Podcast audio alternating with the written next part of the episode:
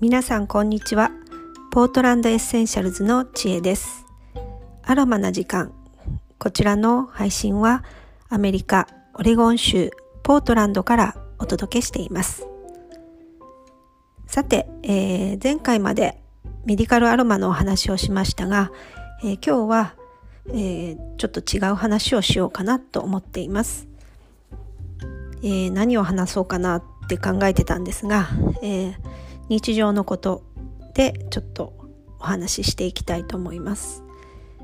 え少し前にですね日本であのアニメの「鬼滅の刃」があの大流行りしてましたよね。映画が公開されて、えー、ものすごく話題になってたかと思います。であのテレビのニュースですとかあのフェイスブックなんかでもものすごい話題になってて、えー、皆さん見た方があの家族愛が素晴らしくってもう涙しながらあの映画館から出てこられる方なんかがいてあのそんなにいいストーリーなのかなとこうずっと見てたんですね。で、私全くあのアニメファンではなくって、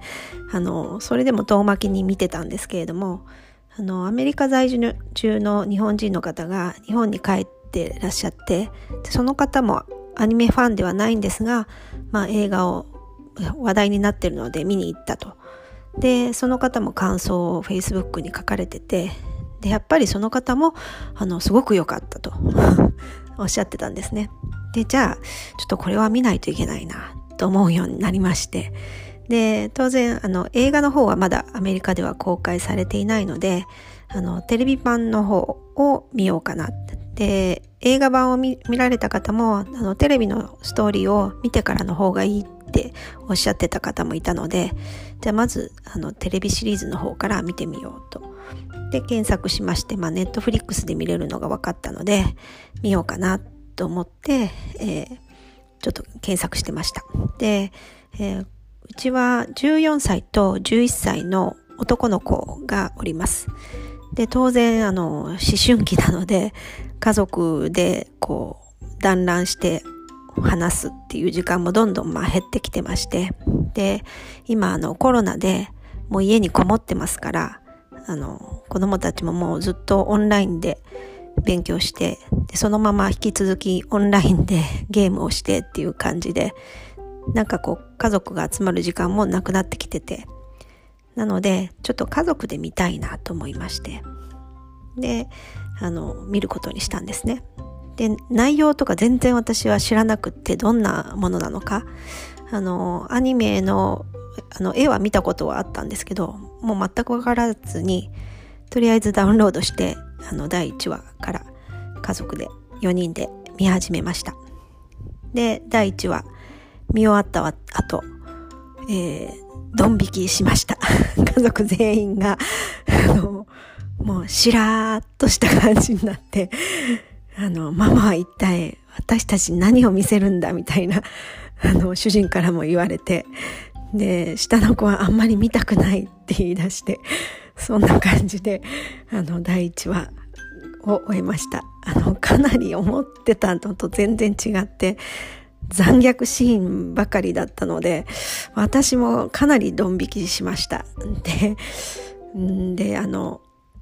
鬼の概念が多分、主人なんかは特になくって、あの、こっちで言ったら何になるのかな、モンスターかなって思ってたんですけど、子供たちには小さい頃あの、桃太郎のお話とか泣いた赤鬼の話とかは読ませてたので鬼っていう存在はまあなんとなくは知ってるとは思うんですけど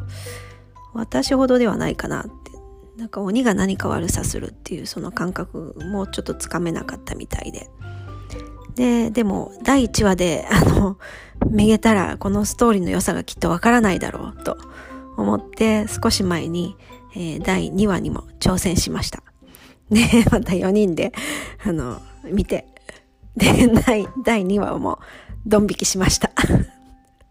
第2話も、